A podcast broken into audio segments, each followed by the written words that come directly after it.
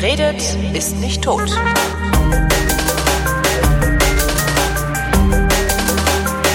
Willkommen zur Wissenschaft mit Florian Freistetter. Und mit Holger Klein. Ich war mal wieder nicht unterwegs, weil ich ja nie unterwegs bin. Dafür warst du wieder unterwegs. Ich war viel unterwegs. Ich war zuerst in Bayern, ich war auf dem höchsten Berg von Deutschland, ich war in einem Kloster und habe mit Stringtheoretikern gesprochen. Äh. Dann war ich in Darmstadt bei der Satellitenkontrollzentrum und dann war ich wieder zu Hause. Und zwischendurch war ich in Österreich. Das mit Darmstadt, das ist voll langweilig, oder? Das, weil man denkt ja immer so, Houston. Also ich kenne ja den Rainer Kresken. Und der hat mal gesagt, ne, das ist halt alles nicht so Houston, äh, äh, wir haben ein Problem mäßig, sondern da sitzen halt Leute an Computern. Ich glaube, in Houston sitzen auch Leute an Computern. Ja, aber das sieht ja, Warst du schon mal dort in, in Darmstadt? Nee, noch nie. Hab ich leider Also es schaut dort, also der Kontrollraum ist halt auch so ein großer Raum mit so großen, so richtig so, verbauten Computern quasi, mit äh, Bildschirmen und allem drum und dran und irgendwie großen Lampen, die rot und grün leuchten. Aber so richtig, aber die, die so Action halt irgendwie, ja, das da, wo jetzt, was jetzt halt hier los war, das war halt jetzt nicht so, das war eher so, so ein PR-Event, nicht so sehr unbedingt das große Action, weil wie dieser Kom das Raum sondern dort angekommen ist, das ging um diese Rosetta-Kometen-Rendezvous-Geschichte, das war jetzt in der gesamten Mission zwar ein wichtiger Zeitpunkt, aber jetzt nichts, wo irgendwas großartig Wichtiges passiert ist, also wo halt irgendwie hunderte Leute da sitzen müssen und irgendwie steuern müssen und so weiter. Das Ah, ist echt? vorher Echt? gemacht worden. aber Also ist denn nicht so ein Ding auf so einem Kometen landen, ist das nicht total kompliziert? Ja, aber das ist ja noch nicht gelandet dort. Das ist ja quasi erstmal nur die Raumsonde dorthin geflogen. Das heißt, die Raumsonde fliegt seit 2004 durch die Gegend, Rosetta, und soll dann äh, jetzt den Kometen umkreisen, was jetzt in den nächsten Wochen irgendwann passieren wird. Und äh, dazu muss natürlich erstmal die Raumsonde ungefähr die gleiche Geschwindigkeit haben wie der Komet, damit die äh, jetzt, jetzt momentan fliegt die quasi einfach so mal neben dem Kometen her, Ja. bevor sie in den Orbit einschwenken. Dazu muss halt die Geschwindigkeit angeglichen werden. Und da gab es in den letzten Wochen und Monaten halt immer wieder Manöver, wo die halt dann äh, dementsprechend vorausberechnet so und so lange die, die Triebwerke da irgendwie eingeschaltet haben und immer wieder ein bisschen runtergebremst haben, ein bisschen beschleunigt haben, je nachdem. Und was jetzt da letzte Woche, also äh, diese Woche, letzte Woche, letzte Woche, let- ja. je nachdem, wie wir Sonntag definieren. Genau. Wir, Äh, wir zeichnen am- gerade an einem Sonntag auf, Ja. also ja. also am, am, am, am, Mittwoch, Ja. dem 6. August, äh, da war im Prinzip das letzte Manöver. Das war also davor waren es wirklich lange Manöver, wo das Ding halt irgendwie äh, minutenlang äh, gebrannt hat, quasi die Triebwerke. Und das war quasi die allerletzte Anpassung, die wirklich noch ganz kurz war, wo man die Geschwindigkeit dann nochmal um Okay. einen Meter pro Sekunde verändert hat. Also wirklich nur das letzte minimale Anpassungsmanöver, bevor man dann endlich sagen kann, okay, jetzt sind wir da und jetzt überlegen wir uns, wie wir da genau eine Umlaufbahn kriegen. Also das war quasi so, so, so ein zeremoniales Event, wo halt dann, wie es halt immer so ist, die ganzen Ehrengäste, Wissenschaftler, Medien alle irgendwie eingeladen werden und dann äh, gibt es halt irgendwie jede Menge Reden, alle Raumfahrt, die nationalen Raumfahrtorganisationen, die Chefs kommen vorbei und erzählen, wie toll ihre eigene Organisation nicht ist und was der, die, das eigene Land nicht für einen Beitrag geleistet hat. Irgendwelche Politiker kommen und erzählen irgendwas und äh, dann gibt es halt immer Schalter in die, in die, in das Kontrollzentrum, wo man irgendwas sieht und ja, halt so ein Medienevent halt. Und das war ganz interessant, es ist immer ganz interessant, dorthin zu gehen, aber es ist jetzt nicht so, dass man da jetzt irgendwie großartig wie jetzt irgendwie bei Apollo 13 in dem Film da irgendwie weiß Gott was für Action zu sehen kriegt. Man kriegt halt interessante Wissenschaft zu sehen. Das ist also auch aus, aus, ich sag mal, astronomischer Sicht ist das jetzt überhaupt kein Hexenwerk gewesen, sondern äh, wenn man davon ausgeht, dass die Berechnungen gestimmt haben, die man vorher angestellt hat, war das eigentlich jetzt ein Routinemanöver und äh, noch nichts so Besonderes. Also ich meine, natürlich ist es schon was Besonderes, wenn du quasi eine Raumsonde zehn Jahre lang durch die Gegend steuerst. Das ist klar. So weit hinaus. Ich meine, das Ding ist irgendwie hinter der Marsbahn irgendwo. Also das ist schon jetzt nicht trivial, sowas zu machen. Das ist klar. Aber es ist jetzt auch kein, wie gesagt, es ist, wie gesagt, es ist kein Hexenwerk. Ja. Es ist halt Himmelsmechanik, wo man im Prinzip gut weiß, wie man das macht, wie man das berechnen muss. Also die Leute, die dort arbeiten, die, das ist ja der Job, die wissen, wie man sowas macht. Und insofern war da jetzt nicht zu erwarten, dass da irgendwie wahnsinnig groß was schief geht. Also man, natürlich kann immer irgendwo ein Teil ausfallen oder Mhm. sonst irgendwas, aber im Prinzip war das relativ klar, dass da jetzt, äh, jetzt nicht wahnsinnig großartige Dinge äh, passieren im positiven wie im negativen Sinn. Also wenn, dann, das wird dann erst im November, wenn dann quasi wirklich im November soll ja dann die, die äh, Rosetta-Sonde eine Landeeinheit absetzen. Das heißt, da landet dann wirklich was auf Kometen, das ist dann schon wieder eine andere Sache. Das hat man in der Form bis jetzt noch nicht gemacht. Also das wird dann wirklich nochmal interessant. Das heißt, dieser äh, eigentlich war das Interessante, äh, Rosetta aufzuwecken vor, vor, vor ein paar Wochen. Das, ne, das war im, im Januar, das war wirklich Im Januar ist das schon wieder so Genau. lange her. Ich werd irre. Aber das war interessant, aber das Ding musste halt irgendwie abgeschaltet werden, weil halt Ja. für die ganze Reise nicht so viel Energie übrig war. Und so, so, so einer Raumsonde, da können natürlich alle möglichen Dinge passieren. Da kann irgendwie Strahlung, die da rum ist, Temperaturschwankungen, Mikrometeoriten, also die hätte halt durchaus sein können, dass das Ding einfach nicht mehr aufwacht und man hätte auch nichts machen können, weil Hm. das war ja quasi nicht so, dass man irgendwie einen Weckruf hinschickt und das aktiviert, sondern die wurde quasi abgeschaltet mit so einem eingebauten Radiowecker, der halt zu einer bestimmten Zeit klingelt und dann wacht die auf oder nicht. Und wenn Oder sie nicht, aufwacht, ja. kann man nichts machen. Also das war halt, da ist, konnte man quasi halt wirklich nur da sitzen und warten, kommt jetzt irgendwie mal ein Pieps zurück oder nicht. Okay. Und das war natürlich, ich weiß nicht, ob du das irgendwie live verfolgt hast damals. Das, ich war damals nicht live in, in Darmstadt, aber das war natürlich, gab es quasi so einen einigermaßen gut vorausberechneten Zeitpunkt, wo die Sonne sich melden sollte. Mhm. Und äh, dann gab es so, so im Prinzip so wie, wie die Snooze-Funktion bei der Wecker, wenn du nicht aufstehen willst, dann kommt dann nach ein paar Minuten nochmal. Ja. Und äh, das sowas ähnliches war da auch äh, eingebaut. Und äh, wenn es halt beim ersten Mal nicht klappt, dann klappt es vielleicht beim zweiten Mal. Und ja, dann, dann kam halt der Zeitpunkt und dann kam nichts und dann sind die wirklich alle da extrem angespannt, alle rumgesessen.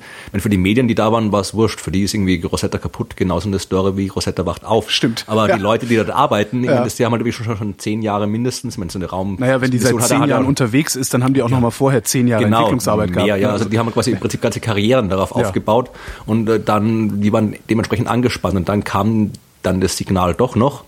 Auch nicht so, dass das irgendwie so großartig der Bildschirm anspringt und dann da irgendwie Rosetta sich präsentiert oder sowas. Das ist halt einfach irgendwie so eine, so eine Kurve äh, auf einem Computerbildschirm, die man einmal kurz nach oben ausschlägt oder sowas. Ja, also jetzt nicht sehr dramatisch.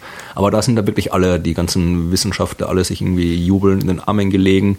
Richtig so, als wäre da jetzt gerade irgendwie der erste Europäer auf dem Mars gelandet ungefähr. Also das war da wirklich dementsprechend viel Aufregung. Also da ging es wirklich rund. Und was hast du mit Stringtheoretikern im Kloster geredet? Warum im Kloster? Es gibt äh, von der Uni München, die machen anscheinend, die haben das so, so, eine, so eine, ich weiß gar nicht, was das heißt, so ein Elite-Lehrgang, keine Ahnung, so, so, so, so, so einen speziellen Lehrgang für halt Studenten aus aller Welt, wo du halt bewerben kannst und sagst, du willst ja das irgendwie ein Jahr, zwei Jahre hier an der Uni München arbeiten, über halt theoretische Physik, Stringtheorie und den ganzen Kram. Und im Rahmen dieses Lehrgangs machen die anscheinend einmal im Sommer einmal oder im Winter so eine Exkursion irgendwo hin, Skifahren im Winter oder im Sommer irgendwo wandern. Und äh, da haben die halt immer ein bisschen so soziales Programm, aber eben auch äh, Vorträge. Und in dem Fall hat das war hat diesmal im, im Kloster St. Ottilien stattgefunden, wenn du das kennst. Nee. Das ist bei irgendeinem See, so ein bisschen beim Ammersee, aber noch im, ich glaube beim Ammersee in der Nähe ist das. Ist nicht, das ist so ein riesengroßes Klostergelände. Da hast du auch irgendwie Kirchen, Buchläden, eine Schule ist dort, Werkstätten, alles. Das ist wirklich, im Prinzip hat auch eine eigene Bahnstation. Das ist im Prinzip ein, ein kleines Dorf im Wesentlichen. Und äh, die haben halt, verbieten halt auch irgendwie da äh, Konferenzräume und, und kannst du dann in den Klosterzellen dann quasi auch, auch direkt dort alles schlafen und so. Und die hatten halt eine Mathematikerin oder theoretische Physikerin, die halt einen Vortrag über das Thema gehalten hat und dann quasi ich so als, als leichte Unterhaltung, als Ah. Astronom für den Stringtheoretiker. Also ich habe denen dann ein bisschen was über, äh, über, über Asteroiden erzählt und äh, so über meine eigene wissenschaftliche Arbeit und dann auch meine Arbeit als, äh, als Wissenschaftsautor, haben halt auch, weil sie halt immer gern was dabei haben, was ich so, so gibt es ein Leben außerhalb der Wissenschaft, also wie man Karrieren, wie Karrieren aussehen, die nicht in der Universität stattfinden. Ja. Dann ein bisschen so erzählt, wie man halt dann quasi, was der Unterschied ist jetzt zwischen Wissenschaftler und Wissenschaftsautor, wie sich es vorher gelebt hat, wie sich es jetzt lebt, wie halt man so eine Karriere angeht und so weiter. Und dann sind wir da irgendwie rumgesessen in dem Klosterbräu-Dings und haben irgendwie Bier getrunken und alles. Das war, war recht nett dort. Und was, was war noch? Wo warst du noch? Das, warum bist du eigentlich immer so viel unterwegs? Wo nimmst du die Zeit her? Naja, meinen Job kann ich ja im Prinzip überall machen. Ich muss Ja, nur stimmt, ja schreiben. nur Und schreiben, ab und ja. zu, ab und zu, ja, ich, muss auch viel, viel recherchieren, viel Vorträge halten. Und quasi jetzt, wenn das, das Bayern war jetzt quasi äh, einen Vortrag halten, das war quasi Arbeit. Mhm. Dann war ich davor, war ich auf der Zugspitze. Das war einerseits, das war so halb-halb. Das war ein bisschen Recherche. Das ist auch so ein längeres Projekt. Das, da sage ich was dazu, wenn es soweit ist. Aber im Rahmen dieses Projektes musste ich sowieso irgendwie auf die Zugspitze. Und dann hatten mir meine Eltern zum Geburtstag so einen Ausflug geschenkt. Ach so. Und den haben wir jetzt irgendwie äh, drei Tage oder zwei Tage da in Bayern verbracht und unter anderem eben an meinem Geburtstag die Zugspitze bestiegen. Also Mhm. äh, nicht jetzt komplett von ganz unten, aber ich war zumindest auf dem offiziellen Gipfel oben, wo man dann auch mit der normalen Seilbahn nicht hinkommt, sondern noch ein kleines Stückchen klettern muss. Also das war recht nett. Und danach war ich in Österreich, da bin ich öfter halt. Ne, da kommst du ja her. Ja, genau.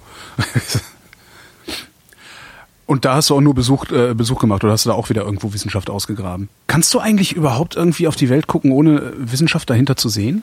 Natürlich, aber das macht halt, kommt davon, ich habe jetzt kein Problem damit, äh, auf die Welt zu gucken und Wissenschaft zu sehen. Also das ist ja, ich finde es interessant, da irgendwie mir zu überlegen, was halt irgendwie ein anderer Blick auf die Welt ist. Also die Dinge sind halt dann irgendwie, wenn so, so jetzt mal, äh, wenn du jetzt quasi jetzt nicht irgendwo weiß Gott wo auf exotischen Orten bist, dann kennst du die Welt ja ja. gesagt. Also du wirst jetzt, wenn du, wenn du jetzt irgendwie normal durch Berlin gehst, wirst du auch nicht äh, alle fünf Minuten irgendwie, oh, hier, guck, irgendwie aufschreien oder sowas, weil du weißt ja, wie Berlin ist. Ja. Und äh, wenn du halt irgendwie so ein bisschen dir überlegst, während du halt so durch die Welt gehst, was da halt irgendwie, quasi, was es da noch für andere Blickwinkel drauf gibt, und dann wird die Welt irgendwie interessanter. Also insofern mhm. stört mich das auch nicht, dass ich mir halt immer wieder mal Gedanken drüber mache, wie die, wie, wie, wo die Wissenschaft in der Welt steckt. Also insofern. Ja, das sind ja auch, das, das ist ja immer, auch, ich denke ja auch immer, nur weil ich weiß, warum der Sonnenuntergang so schön ist, wird er ja nicht weniger schön. Das ist ja das, was die Esoteriker immer unterstellen, dass die, die, äh, sobald man mit Wissenschaft an die an Naturphänomene herangeht, äh,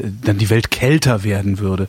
Das ist ja auch was, was ich überhaupt nicht verstehe, dieses Argument. Ja, das, das gibt ja im Prinzip schon, schon seit Isaac Newton, da hat er dieses, dieses uh, Unweaving the Rainbow, ich glaube von Keats, dieses Gedicht, wo er sich quasi in dem Gedicht beschwert, dass Newton jetzt quasi den, den, die, die, die Magie aus dem Regenbogen rausgenommen hat, weil er halt mit seiner Optik erklärt hat, wie der funktioniert. Mhm. Und dann gibt es noch die, die recht bekannte Replik von uh, Richard Feynman drauf, wo ich dem auch irgendwie ein, so, so ein Geisteswissenschaftler, Kollege, glaube ich, so was ja. gemeint hat, ja, wenn du halt irgendwie alles erklärst, dann ist da die, die dann, wenn du die, die Rose erklärst, dann ist die Rose nicht mehr schön und hat irgendwie auch einmal gesagt, er versteht das überhaupt nicht. Ich meine, es, es kommt höchstens immer nur noch Schönheit dazu. Je mehr man darüber weiß, desto ja. schöner werden die Dinge, aber die können nicht weniger schön werden, nur wenn man darüber Bescheid weiß. Also das verstehe ich auch nicht, dass man irgendwie, ich glaube, es, ist, es liegt daran, dass, dass, dass man quasi, man verliert so eine, so eine, so eine sich eingebildete Freiheit. Ja, also in der Esoterik ist es ja immer wichtig, dass quasi alles möglich sein muss. Also Stimmt. Die, die, die haben halt immer ein Problem damit, dass, dass, dass Dinge einfach nicht möglich sind. Und äh, wenn man über was Bescheid weiß, dann weiß man halt, okay, das kann jetzt einfach nicht möglich sein und das schon. Und ich glaube, dass das sehen die, also die, quasi die, die ich glaube, die sehen die Realität als Einschränkung ein. Ja. Weil halt die Realität schränkt natürlich ein, weil die Dinge sind so, wie sie sind und nicht so, wie sie nicht sind. Und das ist halt die fundamentale Einschränkung, in der wir zurechtkommen müssen. Mhm. Und in der Esoterik, glaube ich, will man halt, dass die Realität so ist, wie man sie sich vorstellt. Und da muss halt quasi alles möglich sein. Und da hat man dann so eine gewisse Abneigung gegen Leute, die sich damit beschäftigen. Die, die Grenzen die aufzeigen. Funktioniert, auch. genau. Ja, ja, ich habe äh, was Hübsches gefunden, was da so ein bisschen hinpasst. Und zwar, warte, warte, warte, ich such's, ich such's, ich such's. Natürlich, ja, doch hier. Ähm, äh, äh, amerikanische Wissenschaftler haben festgestellt, äh, dass Psychotherapie gar nicht so wirksam ist, wie sie wirksam äh, zu sein scheint. Und zwar äh, haben die geguckt. Psychotherapie, äh, anfangs unterbrechen. Bei Psychotherapie, da weiß jemand, da gibt es ja da gibt es diesen, diesen Sigmund Freund-Kram. Ja, das ist Psychoanalyse. Ja, ich weiß immer nie, was jetzt das, das, das Psychotherapie, das Psychotherapie ist, und was nicht. Psychotherapie ist äh, die Gattung. Äh, mhm. Psychoanalyse ist ein, ein, ein, ein Unterdings. Also Psychotherapie ist alles, ne? Also Verhaltenstherapie, okay. was weiß ich was Therapie. Und dann gibt's halt die Psychoanalyse. Ähm, das ist jene Geisteskrankheit, für deren Therapie sie sich hält. Hat Karl. Kraus mal gesagt, äh, in einer Fackel beschrieben, damals vor 100 Jahren oder so ähnlich. Ähm, es gibt so, äh, so ein, ein, ein, ein Autor oder der Erste, der überhaupt mal überprüft hat, ähm, ob das, was die Psychotherapie behauptet, denn äh, auch, auch stimmt. Also ne, die Heilungserfolge, ähm, die sie behauptet, ob die überhaupt stimmen, war Hans Eisenk. Äh, in den 50er Jahren hat der ähm, sich tatsächlich mal angeguckt hier, äh, wie ist denn eigentlich das Verhältnis von Spontanremissionen irgendwelcher psychischen Erkrankungen und ähm, der, der der Heilung von psychischen Erkrankungen durch Eingriffe durch einen Psychotherapeuten und hat halt damals in einer vergleichsweise kleinen Studie herausgefunden, dass äh, zwei Drittel aller Heilungserfolge, die die Psychoanalyse, äh, die die Psychotherapie, Verzeihung, die die Psychotherapie sich auf die Fahnen geschrieben hat, äh, gar nicht auf Kosten der Psychotherapie ging, sondern äh, die Leute sind halt so wieder gesund geworden. Ich glaube, die Psychotherapie hat auch einen starken Placebo-Anteil. Also äh, die Psychotherapie hat, ja, das natürlich. Also betüdeln hilft ja immer. Ja. Aber es gibt natürlich auch, und das ist halt, Eisenk ist halt 50 Jahre her, mittlerweile äh, haben wir auch genug Belege dafür, dass bestimmte psychotherapeutische Eingriffe sehr, sehr gut wirksam sind, zum Beispiel Verhaltenstherapie. Also da ist, ist es nochmal Nachfrage. Sind da jetzt quasi wirklich nur so, äh, dass irgendwie du gehst irgendwo hin und der Quatsch mit dir oder ist auch der ganze medikamentöse Bereich? Das ist Psychiatrie. Medikamentöser Aha. Bereich ist Psychiatrie. Okay, das, das ist wiederum auch quasi wieder, ist quasi nicht, nicht da irgendwie mit, mit, mit rein genau. geordnet. Nee, es geht tatsächlich um die Psychotherapie, also Psychologen, die Nein, ich, gedacht, dass, dass, das, ich dachte, dass es vielleicht immer schon ein bisschen so verschränkt ist, dass quasi der Psychotherapeut, der auch sagt, okay, da nimm jetzt mal hier das. das nee, das kann der gar nicht so einfach. Okay. Um Medikamente verorten zu dürfen, musst du Arzt sein, Mediziner und die äh, äh, die Psychotherapie, also ne, im Sinne von Verhaltenstherapie oder sowas, also Diplompsychologe, wo man dann hingeht, ähm, der darf nicht einfach so alle beliebigen Medikamente verorten. Das darf nur der Psychiater. Und die Psychiatrie okay. ist eine äh, zusätzliche Ausbildung in der Medizinerausbildung. Die sollen sich aber vernünftige Worte ausdecken. Das gibt's ja nicht. Ja, kommt aus Wien. Das meiste, was äh, in der Psycho Psychologie geredet wird, äh, hat Freud sich ausgedacht. Darum glauben ja auch alle, dass äh, Psychoanalyse so eine tolle Sache ist, mhm. weil wir mit den Worten der Psychoanalyse ja. äh, die Seele, also ja, Mind alles, beschreiben. Alles Psychos. Genau, alles Psychos. So, Eysenck hat gesagt, funktioniert nicht. Ja? Ähm, mittlerweile haben wir sehr viele Belege, äh, die Eysenck ein bisschen widerlegen. Also es gibt halt sehr viele Erfolge, auch nachweisliche äh, Erfolge, nachweisbare Erfolge. Nichtsdestotrotz sind vor kurzem ähm, ein paar Wissenschaftler hingegangen, äh, und zwar äh, von der Emory University. Das ist so eine der Top-Forschungsuniversitäten in den USA, von denen ich vorher nie was gehört hatte. Muss ich mir auch erstmal zusammen googeln, was das für eine Uni ist. Es gibt offensichtlich so ein, sowas, ja, ich weiß nicht, einen Universitätsverbund äh, von, oder ein Verbund von Universitäten, die besonders viel äh, Grundlagenforschung betreiben. Da gehört Emory irgendwie dazu. Kanntest du die? Habe ich bis jetzt noch nicht davon gehört. Ja. Also ich weiß nicht, ob jetzt irgendwie. Bill Clinton ist da hingegangen. Oh, das muss nichts heißen. Nee, was Bill Clinton oder Jimmy Carter? Ich weiß, ja. Also ähm, ich wäre mir zumindest irgendwie, wenn dann kenne ich kenne halt die, wo halt irgendwie viel physikalisch aus ja, okay, stattfindet. Also da wäre mir die jetzt noch nicht aufgefallen. Aber so, die jedenfalls sind hingegangen ähm, und haben gesagt, jo, wir gucken uns das nochmal an. Also wir gucken uns einfach mal an, wie, wie, wie denn jetzt mittlerweile das Verhältnis ist. Also nachdem Eisenk behauptet hat, äh, zwei Drittel äh, sind, sind ähm, ja eigentlich ein Fehlschluss, äh, haben sie halt geguckt, wie sieht's aus, haben halt auch alle möglichen Studien, ne, mal wieder so Meta-Analysen gemacht und so Zeugs gemacht und sind dabei äh, auf eine interessante Sache gestoßen, nämlich, und das finde ich eigentlich schön, Psychotherapeuten unterliegen denselben kognitiven Verzerrungen wie alle anderen Menschen auch.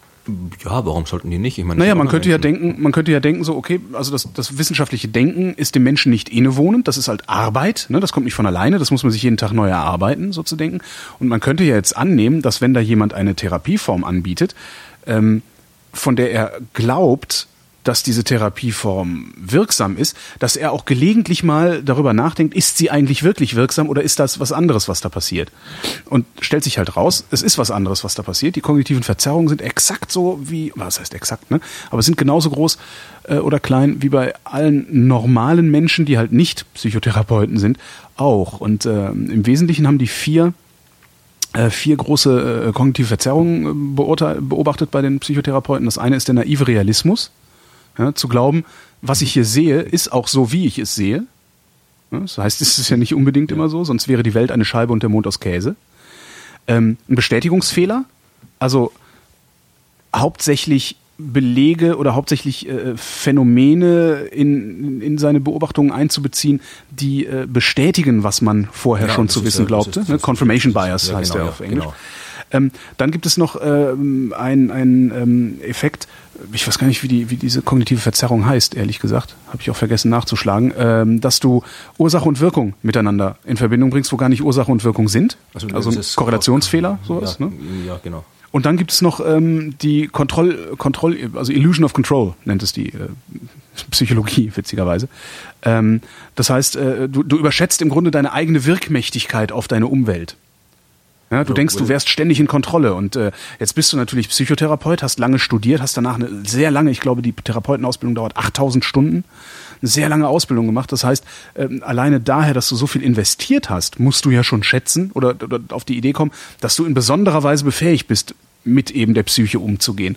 Bist du aber gar nicht. Das klingt ein bisschen so, wenn du dir anschaust, die ganzen irgendwelche Astrologen, Kartenleger und so weiter, das sind ja auch in den allermeisten Fällen sind das ja keine Betrüger, die jetzt quasi absichtlich Richtig. wissentlich da irgendwelche Leute reinlegen und abzocken, Verzerrung, ja. sondern das sind auch Leute, die halt auch, die haben halt auch die ganzen Verbänden da sonst irgendwie viel, viel Geld ausgegeben für irgendwelche Schulungen und dann äh, machen die halt auch ihre, ihre, ihre, ihre, ist im Prinzip auch so eine Art Gesprächstherapie mit, mit irgendwelchen Placebo-Horoskopen und so weiter, was die da machen. Und äh, die sehen halt dann auch, dass halt äh, dass vielen Leuten das quasi hilft, unter Anführungszeichen, was da passiert. Und äh, kriegen halt auch diese, diese, diese, diese quasi das Gefühl, okay, was ich hier mache, das funktioniert.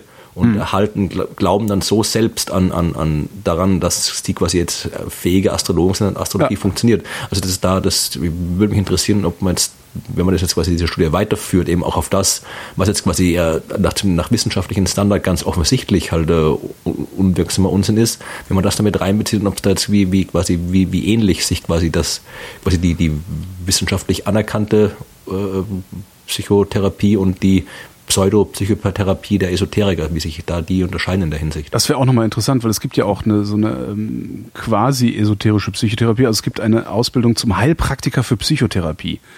Das ist halt so der kurze Weg, ne? dauert so ein Jahr. Und äh, danach darfst du dann äh, im, im, im Geist oder in der Seele der Menschen rumfuschen. Ähm, ich hatte mal in einer Radiosendung eine Anruferin, die klingelt halt, äh, so, ich weiß gar nicht mehr, worum es ging. Die rief halt auch an. Ich glaube, es ging sogar um irgendwie die, die schlechteste Entscheidung meines Lebens oder irgendwie sowas. Ähm, rief an und sagte, ja, ich bin äh, Heilpraktikerin für Psychotherapie. Und äh, habe diese Ausbildung gemacht, ein Jahr lang, ähm, auch abgeschlossen und alles. Äh, und ich kann nur dringend davon abraten, das fand ich sehr interessant. Ich kann nur dringend davon abraten, zu Heilpraktikern für Psychotherapie zu gehen. Wir haben nämlich nicht wirklich Ahnung. Ja, und das fand ich, dass das, also die hat ein so, flammendes Plädoyer gehalten gegen ihre eigene Ausbildung und gegen ihren eigenen Beruf, äh, den sie dann auch nicht ausgeübt hat, weil sie gesagt hat, ich mache das jetzt zu Ende, aber dann war es das auch. Und dann ziehe ich durch die Lande und warne die Menschen davor. Ähm, das fand ich schon sehr bemerkenswert. Ich freue mich auch, dass die Menschen halt immer so, so bereitwillig quasi ihre Psyche jetzt in die Hände von solchen Leuten geben. Ich meine, ich käme, käme auch keiner auf die Idee, jetzt irgendwie anstatt zum Zahnarzt irgendwie zum, zum Zahnologen zu gehen, der irgendwie an fünf Wochenendkursen irgendwie esoterische Zahnheilkunde gelehrt hat und den da irgendwie an den Zähnen rumfuschen zu lassen. Der Zahnarzt Aber allerdings, der Zahnarzt allerdings, der, der arbeitet an einem greifbaren Ding, ne? Zahn kaputt, ja, Zahn heil. Das sind genau, Zustände, die kannst du eindeutig äh, ja, messen. Klar, aber, aber da ist es jedem klar, dass das halt irgendwie, dass man sowas nicht macht, dass man quasi, um äh, sowas zu machen, halt eine entsprechende Ausbildung braucht. Und wenn es halt irgendwie um die Psyche geht, dann weiß ich, da hat halt irgendwie jeder das, das, das, mhm. es ist, es ist auch, es kommt ja selten jemand auf die Idee, wenn du das sagst, du hast Zahnschmerzen, dann sagen die Leute, ja, geh zum Zahnarzt, aber die kommen ja. nicht auf die Idee, dir zu erklären, jetzt, Geh zum wie, ihrer, wie ihrer Meinung, nein, nein, das nicht, aber sie kommen nicht auf die Idee, wie dir zu erklären, wie ihrer Meinung jetzt nach hier Zahnschmerzen funktionieren und so weiter. Aber bei der Psyche, wenn du nämlich psychischen Probleme hast, dann hat quasi auch jeder eine eigene Theorie und, und was ist wieder so, so, so äh, eine, eine Disziplin, wo sich quasi, wo man sich quasi als Laie sehr schnell selbst für einen Experten hält. Ja, natürlich, weil, weil das, das, das ist halt, ja, ja, klar, das, darum funktioniert die Psychoanalyse ja auch so gut. Hm. Weil das ist halt alles so schön plausibel und äh, ja. Heute wird es eine psychologielastige Sendung, habe ich glaube Das kommt drauf an. Ich habe irgendwie. Ja, bei ich, mir aber. Okay, dann, dann lasse ich mein Psychologie-Thema weg. Nee, lass mal drin, nimm's mal rein, dann muss ich es nicht erzählen. Vielleicht haben ja. wir ja identisch. Was hast du mit? Ich hatte das, ne, ich, das war so eigentlich eher so aus dem, aus dem Bereich äh, Wissenschaft stellt Dinge fest, die vollkommen logisch erscheinen. Mhm. Äh, da geht es darum, dass es äh, netter ist äh, für Leute, wenn sie mit Menschen quatschen. Ja. Also das ging irgendwie äh, äh, irgendwas, die haben, wenn man quasi beim Einkaufen hier mit dem Verkäufer redet, schreiben die hier in diesem Artikel, dann ist es halt einfach netter, dass soziale Interaktionen steigern das Wohlbefinden, ist im Wesentlichen genau. die Aussage, was wie gesagt ziemlich jetzt nicht wahnsinnig originell klingt, aber die haben das halt irgendwie mit so einem Computermodell irgendwie äh, gemessen. Und irgendwas ist so, ein Computer-Heini auf dem, auf dem äh, Bildschirm gehabt und äh, da musste man dann entweder links oder rechts hingucken auf den Punkt und den dazu bringen, quasi auch jetzt links oder rechts zu gucken und irgendwie die eine Hälfte hat gesagt bekommen der Leute, dass es äh, quasi einfach ein Computer ist, der das entscheidet und die andere Hälfte hat gesagt, das Bild wird von einem realen Menschen gesteuert, obwohl es immer der Computer war. Mhm. Und am Ende haben die, denen gesagt wurde, dass es sich um einen Menschen gehandelt hat, haben sich dann halt quasi besser gefühlt, was dann auch mit äh, MRT-Aufnahmen nachgewiesen worden ist, dass da irgendwie das Belohnungssystem aktiviert worden ist. Also die, die gemeint haben, dass es quasi Mensch irgendwo dahinter wäre, die Interaktion, die haben sich besser gefühlt als die, die halt ja. Gehört haben, dass es nur ein Computer das, ist. Das Interessante daran ist, das Forschungszentrum Jülich hat das gemacht. Ähm, Richtig, die haben, Richtig genau, Jülich. Ja, genau, die haben, die haben äh, gesehen, dass ähm, soziale Interaktion das Belohnungssystem im Gehirn aktiviert. Das ist schon, also das ist schon echt bemerkenswert eigentlich. Ähm, was sie gemacht haben, also dieser Test, dieses ähm, mit mit äh, mit diesem ja, äh, was, was ist eigentlich nur ein Piktogramm von einem Gesicht gewesen, mit dem sie da interagieren mussten, heißt Gaze Contingent Eye Tracking.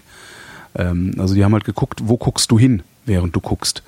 Ähm, und haben dann, nachdem die Leute, und das finde ich eigentlich das Faszinierende daran, nachdem die Leute gesagt haben, ich habe mich da besser gefühlt, als ich wusste, dass es ein Mensch war, haben sie eben im MRT geguckt, was passiert denn da eigentlich. Und äh, das heißt, es ist nicht nur das Erleben, dieser Leute, weil das Erleben ist ja immer sehr subjektiv, sondern es ist tatsächlich ähm, ein objektives Erleben. Das, und sie konnten das Erleben mit dem MRT messen. Das finde ich, also aus psychologischer Sicht finde ich das wieder sehr, sehr spannend.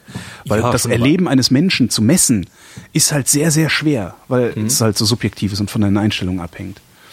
Ja. Fand ich schon sehr cool. Die, die Geschichte habe ich auch gefunden. Die fand ich das auch ist sehr interessant, schön. aber es ist jetzt nicht so, dass das halt als Mensch, äh, als soziales Wesen sich quasi bei sozialer Interaktion wohlfühlt. Hat mich jetzt nicht überrascht. Die, die Messung war schon cool, aber das, mhm. das Ergebnis jetzt nicht so. Was, was, das Interessante an, an, an, an der Geschichte übrigens ist, also dass die, die haben das auch schon, ne, das geht ja immer darum, das ist ja so Forschung, ne, dann macht man ja Translation in den Alltag, ne, also das sind die Anwendungsfälle. Es gibt einen Anwendungsfall dafür schon. Ähm, und zwar haben sie diese, diese Gaze Contingent Eye Tracking Methode, ähm, nehmen sie in der, Autisto, in der Autismustherapie um äh, Jugendlichen dabei, Jugendliche dabei zu unterstützen, die Dauer des Blickkontakts zum Gegenüber ordentlich zu trainieren. Weil ich also weiß, hast du die Autismusfolge gehört, die ich mit ich äh, Denise gehört, ja. Die hat ja gesagt, das Problem ist halt, sie guckt eigentlich guckt sie niemandem in die Augen, beziehungsweise wenn sie mit mir redet und mir in die Augen guckt dabei, ist das für sie Arbeit, also ist eine kognitive Leistung. Was für uns eine emotionale Leistung ist, für sie eine kognitive Leistung, die sie einstudiert hat und trainiert hat. Und da gibt es offensichtlich, ist dieses, äh, über dieses Contingent Eye Tracking, ähm, ist eine Möglichkeit, äh, dass, ich sag mal, auf so einer, ja, wie nennt man das denn? Auf so einer rationalen Ebene einzutrainieren. Dass man sagt, okay, also bis dahin ist es angenehm, ab da ist es unangenehm, wenn du ihm in die Augen guckst. Also das ist jetzt immer die Technik quasi und nicht das wissenschaftliche Ergebnis, was da jetzt verwendet genau, wird. Genau, das, das ja. Ergebnis daraus wird, ist halt in eine Technik geflossen sozusagen. Aber weil du gerade gemeint hast, irgendwie was jetzt Übersetzung von Forschungsergebnissen, mhm. hast du, da passt das vielleicht gut dazu, hast du die Diskussion mitverfolgt, die in der Wissenschaftskommunikationsszene gerade läuft, über die über das Berichten über Studien? Ja, die sagen, wir sollten weniger berichten. Ja, es kommt ähm, irgendwie, es hat, ich glaube, es fing an, so Markus Anhäuser hat das Ganze in seinem äh, Blog ziemlich gut zusammengefasst. Also es läuft auch immer noch wieder mal abgedatet. Die ganze äh, Diskussion ist von Steven Pinker, hat das, glaube ich, angefangen. Mhm. Der hat irgendwie gesagt, äh, Lesson for, in einem Tweet war das, Lesson for Science Journalists, stop reporting single studies, no matter how sexy. Äh, ja. Report Meta-Analysis. Also man soll im Prinzip nur noch über Meta, Meta-Studien berichten und nicht mehr über einzelne Studien. Mhm. Ist natürlich, ist natürlich auch Quatsch, weil es ist halt von Fall zu Fall äh, zu bewerten eigentlich. Ja, natürlich. Ich meine, natürlich einerseits, es ist, eine, du hast recht und ich stimme auch, es gab, gab dann auch irgendwie von, von äh, Lars Fischer hat dann einen sehr schönen Artikel mhm. darüber geschrieben. Äh, natürlich ist es äh, aus, aus rein journalistischer Sicht äh, ist es es sind Studien, Nachrichten, ja. die halt dann entsprechend auch berichtet werden sollen. Natürlich jetzt irgendwie nicht, nicht muss es nicht unbedingt auf Bildzeitungsniveau machen, indem wir hier irgendwie alle jede Woche irgendwie X heilt Krebs, X verursacht Krebs irgendwie jetzt machen. Man kann schon das durchaus ein bisschen einordnen und, und nicht ganz so hysterisch werden bei jeder Studie. Aber wie gesagt, wenn, wenn, äh, wenn, wenn man jetzt nur noch irgendwie auf, auf Meta-Studien wartet, die natürlich auch wieder ihre, ihre eigenen Probleme haben und so weiter, also das, das hat mich ein bisschen halt überrascht, dass die dann doch so, so, äh, so, so ausführlich äh, geführt worden ist und so intensiv geführt worden ist von den ganzen Leuten. Also Na, weil das, wenn Pinker das so formuliert hat, hat er das natürlich auch sehr schön zugespitzt und man muss sich not dringend daran reiben. Und das ist ja gut, dass man sich daran reibt, weil die Wissenschaftsberichterstattung ist halt problematisch. Ja, natürlich, aber das kann man jetzt, glaube ich, die Probleme in der Wissenschaftsberichterstattung kann man jetzt nicht unbedingt an der Tatsache über Einzelstudien berichten oder nicht über Einzelstudien berichten aufhängen. Also nee, aber das ist halt ein super, eine super Zuspitzung. Also das ist halt, das, das macht Krawall. Und jetzt ja, können wir natürlich. mal drüber diskutieren. Ich hoffe, dass er es nur so gemeint hat. Ich weiß es, also ich habe das jetzt quasi, wie das dann Ganze das in, in den, den Tagen danach noch, noch weiterging, habe ich jetzt nicht nachverfolgt noch im Genauen, aber ich glaube, ich weiß nicht, ich, dadurch, dass ich quasi die, die Arbeit, die, über die ich berichte, ist ja doch, es sind dann nicht eher, sind dann, ich weiß nicht, Studien, sondern dann doch eher halt mathematische Ergebnisse oder mhm. sonst oder physikalische Ergebnisse, wo die Lage noch ein bisschen anders ist.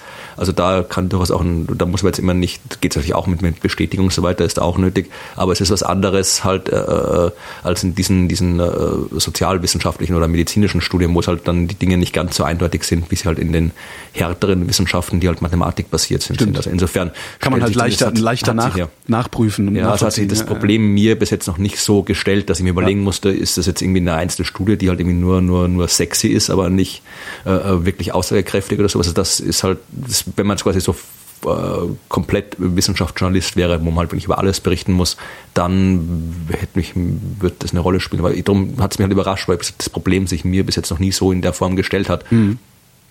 Ja, wo sowas passiert ist, äh, hatte ich auch gefunden, die Tage, äh, australische Wissenschaftler haben nämlich festgestellt, dass sie sich geirrt haben. Und da gab es damals auch riesig Berichterstattung. Und zwar haben vor drei Jahren, äh, haben ein paar Wissenschaftler in Australien ähm, eine äh, sogenannte nicht-zöliakische Glutensensibilität diagnostiziert, beziehungsweise äh, äh Aha, beschrieben. Ähm, Also, das ist Glu- Glutenunver ist ja- Glutenunverträglichkeit ja, halt. Ne? Da rennen ja alle mit rum. Es gibt Ja. unheimlich viele äh, Gluten äh, oder entglutenisierte, also das ist das Klebeeiweiß äh, genau, im Weizen. Ähm, es gibt halt unheimlich viele Menschen, die von sich behaupten, dass sie eine Glutenunverträglichkeit haben. Kannst du übrigens wunderbar, wenn du mal irgendwie absolut nichts zu Hause hast, außer. Mehl, kannst du dir irgendwie äh, äh, Schnitzel draus machen. Mhm. Das geht wirklich, habe ich schon öfter gemacht. äh, du, so, so lange Mehl kneten, bis es was? Nee, nee, du brauchst Vollkornmehl, da Ja. ist halt das ganze Gluten drin. Ja. Dann machst du dir aus dem Vollkornmehl, machst dir einen Teig, dann äh, du kannst mal ein bisschen, bisschen Öl, bisschen Salz, Wasser, einen Mhm. Teig draus machen und dann unter kaltem Wasser wäschst du den Teig aus. Das heißt, du wäschst dann quasi in dem Teig die ganze Stärke weg. Da gehen irgendwie so zwei Drittel gehen raus ungefähr und dann bleibt dir das reine Gluten übrig. Mhm. Das kannst du dann halt entsprechend äh, marinieren, würzen etc. alles. ist ja dann, das ist das ist halt im Prinzip das, was du, wo du halt irgendwie, was dann Seitan wird im Wesentlichen draus. Ja, Also okay, Seitan- ja. Und dann machst du dir halt irgendwie, äh, kannst du es daraus, wenn du es halt marinierst, dann musst du mal kochen, braten, dann hast du halt irgendwie deine eigene Seitan-Schnitzel. Das habe ich früher, wenn ich so in Ständenzeiten oft, wo ich dann auch noch, habe, war ja auch noch selbst vegan, äh, wo dann halt wirklich irgendwie wieder nichts zu Hause, dann hast du halt wieder ein Kilo Mehl noch irgendwo gefunden und hast dann irgendwie schon noch mal irgendwie Seitan gebastelt. Herrlich. Also, wenn du mal irgendwie, Wenn es mal ganz an schlimm wird und ich hast. nur noch Vollkornmehl zu Hause habe, Genau, was praktisch du- nie passiert. Dann machst du irgendwie äh, Seitan-Schnitzel, das kannst du noch panieren mit dem Mehl, dann machst du aus dem Mehl noch Brötchen, dann hast du quasi aus einem, aus Mehl dir ein Schnitzelbrötchen gemacht. Schön. Mehl mit Mehl. Äh, wo war ich? Genau, ich war bei der bei der Zöliakie. Also es gibt Genau, halt die ja. Leute, die ernsthaft, äh, die, die eine Zöliakie haben, die äh, wirklich mit äh, heftigsten körperlichen Symptomen auf, ähm, auf, auf Gluten, also auf dieses Klebeeiweiß reagieren.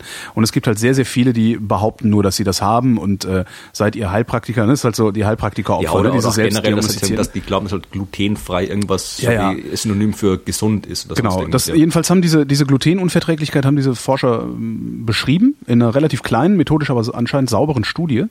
Ähm, und dann hast du halt das Problem, äh, man geht davon aus, zumindest auf die USA bezogen, dass ein Prozent der Amerikaner äh, tatsächlich Zöliakie haben. Äh, 18 Prozent der erwachsenen Amerikaner kaufen aber glutenfreies Essen. So, das ist äh, schon eine sehr, sehr große Diskrepanz, äh, wo man dann mal sagen kann, da gucken wir vielleicht nochmal genauer rein. Dann haben jetzt dieselben Forscher, ja. die damals die Glutenunverträglichkeit beschrieben haben, haben äh, eine etwas größere Studie gebastelt. Ähm, und äh, sind zu dem Ergebnis gekommen, nee, sch- sorry, wir haben uns geirrt. Ja, die haben nämlich äh, einfach mal ähm, 37, also 37 äh, äh, Leuten, die von sich behaupten, dass sie glutenunverträglich seien, ähm, haben sie einfach mal getestet. Die haben halt viel Gluten, wenig Gluten, gar kein Gluten gekriegt in ihr Essen, ohne zu wissen, was sie da kriegen und äh, wurden dann äh, gebeten, doch mal zu beschreiben, wie das auf sie wirkt. Und äh, ist halt überhaupt gar keine Wirkung. Also äh, ist halt egal, ob Gluten drin ist oder nicht. Äh, wenn einer Bauchschmerzen haben will, dann hat er halt Bauchschmerzen gehabt. Und wenn er die nicht haben wollte, hat er sie halt nicht gehabt.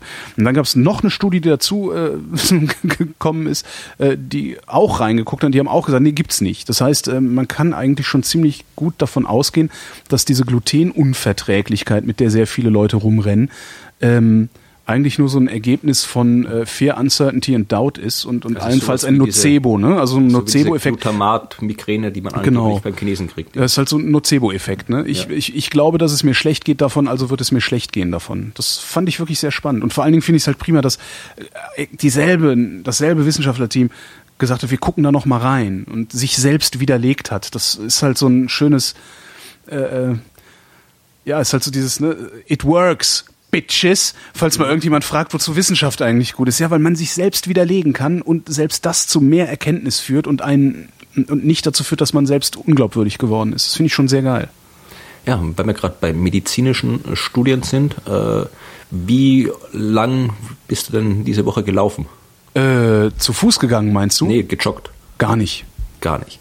Äh, da gibt es nämlich eine Studie hier mit 55.000 Teilnehmern aus äh, Australien. Nee, wo war das hier? Nee, Iowa. Nee, Iowa, die Forscher waren aus Iowa und die Daten waren aus Texas. Und die haben halt geschaut, wie sich quasi jetzt, die haben es auch so, die haben, glaube ich, auch für, für, für lange Zeit, über zehn Jahre oder sowas, hier die Leute ähm, verfolgt und hat geschaut, manche davon sind halt lange gelaufen, manche sind kürzer gelaufen und so weiter und geschaut, wie sich das auf die Gesundheit auswirkt. Und zumindest in deren Daten haben sie gezeigt, dass es egal ist. Also du kannst, ob du jetzt täglich fünf bis zehn Minuten läufst oder halt irgendwie äh, intensiver, irgendwie drei Stunden in der Woche, das ist egal. Also es, es, es, äh, es, es verlängert äh, so oder so die Lebensdauer, also das regelmäßige Laufen, egal ob kurz oder lang, verlängert die Lebensdauer im Schnitt um drei Jahre gegenüber denen, die nicht gelaufen sind in der Studie. Und das Tempo ist auch nicht wirklich von großer Bedeutung. Also, das heißt, ich kann auch zu Fuß gehen, äh, spazieren gehen. Sie sagen, statt fünf Minuten Laufen wären dann zehn Minuten forsches Wandern empfohlen, mhm. steht hier. Was ist also, mit Fahrradfahren? Das weiß ich nicht. Das ist vielleicht wieder kreislaufmäßig anders. Also das war in der Studie zumindest nicht drin. Mhm. Äh, hier wird jetzt nur vom Laufen gesprochen. Aber Fände ich halt auch die, wäre dann halt auch noch die Frage, was ist eigentlich mit den Leuten, deren Lebenserwartung länger war? Sind die vielleicht zusätzlich Fahrrad gefahren oder haben die, also wie, wie, wie, wie sehr haben die da Störvariablen rausgekriegt? Ja, das das da, ich habe die, die Studie war leider wieder nicht, nicht ja, frei zugänglich, da konnte ja. ich nicht reingucken, aber äh, es, es ist zumindest irgendwo im, im, im Journal of the American College of Cardiology erschienen. Mhm. Aber wie gesagt, das ist halt, äh, das ist bestätigt auch wieder so, so, so, so eine allgemeine, allgemeine Weisheit irgendwie, dass halt irgendwie Bewegung ja. Viel Bewegung gut, an der frischen also, Luft ist gesund. So. Genau. genau. Ja, also das, das, das mit irgendwie mit, mit äh, ja, man muss halt irgendwie, kann ruhig mal irgendwie klein anfangen. Das Schöne beim Laufen ist, was ich ja gemerkt habe, jetzt, seit ich angefangen habe mit Laufen, dass es dann quasi von, von, von selbst immer einfacher wird. Also ja. am Anfang bin ich auch nur zehn Minuten spazieren gegangen und dann mal halt irgendwie eine halbe Stunde gelaufen, dann mal irgendwie 40 Minuten gelaufen. Jetzt bin ich irgendwie bei drei Stunden laufen am Stück oder sowas. Mhm. Ja. Also das, das, das, macht dann auch richtig Spaß, wenn man dann ja, merkt, dass es das halt irgendwie einfacher geht. Und das, geht das halt mir mit dem Fahrradfahren so. Also ja. Also für mich sind jetzt halt, ich habe halt auch angefangen mit hier äh, fünf Kilometer oder drei Kilometer nach Kreuzberg und finde, freue mich mittlerweile darauf, 25 Kilometer zur Arbeit fahren zu können mit dem Rad und äh, komme zwar verschwitzt an, aber auch nicht angestrengt. Ja. Das wird immer angenehmer und immer einfacher. Äh, wo ich eben Störvariablen sagte, hatte ich noch einen schönen, nämlich wieder australische Wissenschaftler haben nämlich festgestellt, dass wir mehr Motorräder brauchen. Ähm, die haben, äh, um Störvariablen in den Griff zu kriegen, haben sie ähm, Autofahrer in einen Fahrsimulator gesetzt und haben geguckt, warum werden eigentlich so viele Motorradfahrer übersehen und kaputt gefahren? Stellt sich raus, weil es nicht genügend gibt. Die haben halt, ne, die haben die Leute in den Fahrsimulator gesetzt, haben gesagt, okay, achten Sie, also ne, sagen Sie uns hinterher, wie viele Busse und wie viele Motorradfahrer Sie gesehen haben auf der Strecke, die Sie gefahren sind. Dann haben sie den Leuten verstärkte Busse eingeblendet. Ähm, die haben nicht alle Busse gesehen, aber sehr wenig Motorradfahrer. Dann haben sie einen verstärkt Motorradfahrer eingeblendet, da haben sie dann mehr Motorradfahrer und weniger Busse gesehen. Ähm, das heißt, äh, du siehst halt das, was du ohnehin schon gewohnt bist zu sehen. Und dadurch, dass halt so wenig Motorradfahrer auf der Straße zu sehen sind, dass du nicht daran gewöhnt bist, übersiehst du sie anscheinend schneller. Was das ja, für ein Effekt ist, habe ich keine Ahnung, was das für ein Effekt ist. Ja, und das ist der, der gleiche Grund, im Prinzip, aus dem diese ganzen Fahrradorganisationen und so weiter auch alle darauf pochen, dass quasi man jetzt nicht extra baulich getrennte Radwege genau. macht, wie es halt oft irgendwie gefordert wird, weil die Leute denken, es wäre quasi sicherer, wenn das komplett von der Straße mhm. getrennt ist, äh, was auch stimmen würde, wenn das Radwegsystem quasi komplett getrennt wäre. Aber dadurch, dass du auf den, auch den baulich getrennten Radwegen immer wieder mal die Straßen kreuzen musst, genau. du aber als Fahrradverkehr quasi dann abgekoppelt bist vom normalen Verkehr, äh, denken die Autofahrer nicht, zumindest jetzt quasi halt jetzt statistisch schmerzlich nicht irgendwie nach und beim Abbiegen achten die halt nicht auf, auf Radfahrer, weil die halt nicht gewohnt sind, dass da Radfahrer auf den Straßen mit rumfahren mhm. und fahren halt irgendwelche Radfahrer über den Haufen. Wenn du aber quasi so eine Radspur auf der Straße hast, also quasi im gemeinsamen Verkehr mit den Autos teilnimmst, dann äh, ist den Autofahrern das viel bewusster und die passen auch mehr auf beim, beim Abbiegen. Genau. Also ich hab, drum ich höre das immer wieder nicht, wenn ich mit irgendwelchen Leuten über Radwege rede und so weiter, die dann immer sagen, ja, wir brauchen irgendwie mehr, mehr getrennte Wege, das ist alles viel sicherer. Das erzählen das halt die Leute, die selber nicht Fahrrad fahren. Ja, das genau. halt, die haben halt die keine sagen, Ahnung. Ja, es ist halt sicherer, wenn die Radfahrer irgendwo weg sind, aber ja. das ist halt dann, dann, dann fallen sie nicht mehr auf. Genau. das ist halt das Problem. Ich habe übrigens Quatsch erzählt, sie haben natürlich nicht mehr äh, Motorradfahrer und weniger Motorradfahrer gesehen, sondern sie haben sie früher oder später gesehen. So. Ja gut, irgendwann, wenn man, irgendwann, wenn sie auf der Motorhaube kleben, dann merkt man das Stimmt, ja, ja. Also, aber ne, also das, das heißt, äh, wir brauchen mehr Motorradfahrer, dringend. Ja, ja, hm? nein. Machst du eigentlich bei der Critical Mass mit? Äh, das, sowas in, ich weiß gar nicht, ob es sowas in Jena gibt. Ach so. Äh, ich würde da gerne mal mitmachen. Ist halt immer blöd, was freitags ja. ist, weil ich freitags abends ja immer nach Potsdam rausfahre zum Senden. Also ich, ich, ich weiß nicht, ich fahre ich fahr sowieso ständig. Ich bin quasi täglich eine Critical Mass. Also ich fahre ich, ich fahr, nee, ich fahr, ich fahr auch im Winter oder bei Regen und sonst irgendwas. Ich, ich, ich fahre immer, damit die Autofahrer mich immer sehen. Aha. Nee, also das, das aber ich, ich bin, also ich bin kein, kein Freund des Motorrads, wollte ich nur noch anmerken. Du schon, ich weiß, aber ich nicht. Ja, ich fahre alles. Ja. Außer Skateboard. Nee. Also Motorräder, die Motorräder vereinen in wunderbarer Form sämtliche Nachteile des Autos mit sämtlichen Nachteilen des Fahrrads. Mm, nee, du bist sie schnell. Benzin, sie sind ja. teuer, äh, man ist aber trotzdem bei Regen nicht geschützt und so weiter. Also Man Nee, ah, nur ja, dort aber fahren, du- wo die Autos sind. Also das Du kommst, du kommst aber schnell vorwärts. Also das ist halt der, der, der große Vorteil Ja. ist äh, die Geschwindigkeit. Genau, also du bist ja schneller ja. mit dem Fahrrad als mit dem Fahrrad. Ja, das schon, aber zumindest in der Stadt ist, ist es egal. Nein, ist es nicht. Ich bin im, in der Stadt, äh, zumindest in Berlin, ähm, in einer anderen habe ich es noch nicht ausprobiert, mit dem Motorrad wesentlich schneller als mit dem Fahrrad. Aber ich fahre auch äh, ich, Wie eine Sau. Na, wie eine Sau würde ich es nicht nennen. Ähm, Ich bemühe mich immer vorne zu sein. Also ich schlängel mich dann halt auch an den Ampeln vor und sowas. Ähm, Ich komme mit dem Motorrad tatsächlich noch ein bisschen sch- schneller durch die Stadt als mit dem Fahrrad. Aber es ist es ist unwesentlich viel schneller, sagen wir mal so. Vor allen Dingen auf so Strecken bis fünf Kilometer oder irgendwie sowas. Also wenn es dann, je länger die Strecke wird, desto schneller bist du natürlich mit dem Motorrad unterwegs. Ja, wie gesagt, das, was, was du für dein Motorrad vermutlich irgendwo in, in drei Monaten tankst, kann ich mir ein neues Fahrrad drum kaufen. Nein, Also, also so viel fahre ich nicht. ja, aber wenn du, wenn du quasi, das quasi jetzt dein, dein Hauptfahr, Fahr, Fahrrundersatz wäre, also, ich weiß ja klar. nicht, Naja, fünf Liter Sprit verbraucht so ein Ding. ja, also das, wie gesagt, da ist es halt dann, ja, und die ganzen anderen Kosten und so weiter. Ja, also ich bin kein Freund des Motorrads, aber gut. Wie, ich hatte mal, ich hatte, das, ich hatte mal, ich hatte eine Mini-Maxi, hatte ich früher mal Puch. mit 16. Ja, Puch Mini-Maxi, die halt irgendwie nur komplett in rosa irgendwie geliefert wird. Die Ach du Scheiße. irgendwie auf blau umlackiert. Also das, die ging auch irgendwie, ich glaube, die Spitzengeschwindigkeit war irgendwie 38 oder sowas und bergab habe ich mal ab und zu mal 45 geschafft. Respekt. Aber Schaffen wir das mit dem Fahrrad heute auch, ne? ja, aber das war halt, ja, das war halt das irgendwo auf, auf dem Land halt, damit halt irgendwie nicht mehr ganz so von den Zügen abhängig bist, bin halt immer mit dem Ding da irgendwie über die Felder getuckert bis zur nächsten Stadt. Also aber dann mit, mit, mit, sobald ich ein Auto hatte, also sobald ich einen Führerschein hatte, beziehungsweise sobald ich dann in die Stadt nach Wien umgezogen bin, habe ich das Ding dann halt irgendwie dann, dann ist es irgendwo, keine Ahnung, wo das abgeblieben ist. Ist weg. Aber das war schon meine einzige motorisierte Zweiraderfahrung. Also auf diesen großen Dingern, auf, wenn für diese kleinen Dinger, hatte ich auch irgendwie einen eigenen Führerschein oder sowas. Also so große Teile darf ich ja gar nicht fahren mit dem Führerschein, den ich habe. Und ich wüsste doch, ja, bin ich, ich weiß gar nicht, wie das. Ich bin schon, ich bin schon so lange nicht mehr Auto gefahren. Fange ich mit dem Motorradfahren nicht auch noch an. Ich weiß gar nicht, ob ich noch Auto fahren könnte, wenn ich es müsste. Müssen wir ausprobieren. Aber, ja, mal gucken. Aber andererseits, wenn du es nicht brauchst, wozu? ist nee. aber auch Autofahren. Ich bin, ich bin also, seit sieben Jahren nicht mehr Auto gefahren. ja, Autofahren ist halt auch asozial. Also das ist halt, ist, ist eine der asozialsten Sachen, die man überhaupt nur machen kann. Sobald die Leute ins Auto steigen, werden sie aggressiver, als sie vorher sind. Und also ich, ich mag mich täuschen, ne? aber ich habe jetzt nicht das Gefühl, dass Autofahren ein besonders sozialer, eine besonders soziale Angelegenheit ist. Also dass da vielleicht ein in, in besonderer Weise ein Miteinander entsteht, wenn man mit dem Auto unterwegs ist. Sondern ich habe eher das. Gefühl, dass da in besonderer Weise ein Gegeneinander entsteht.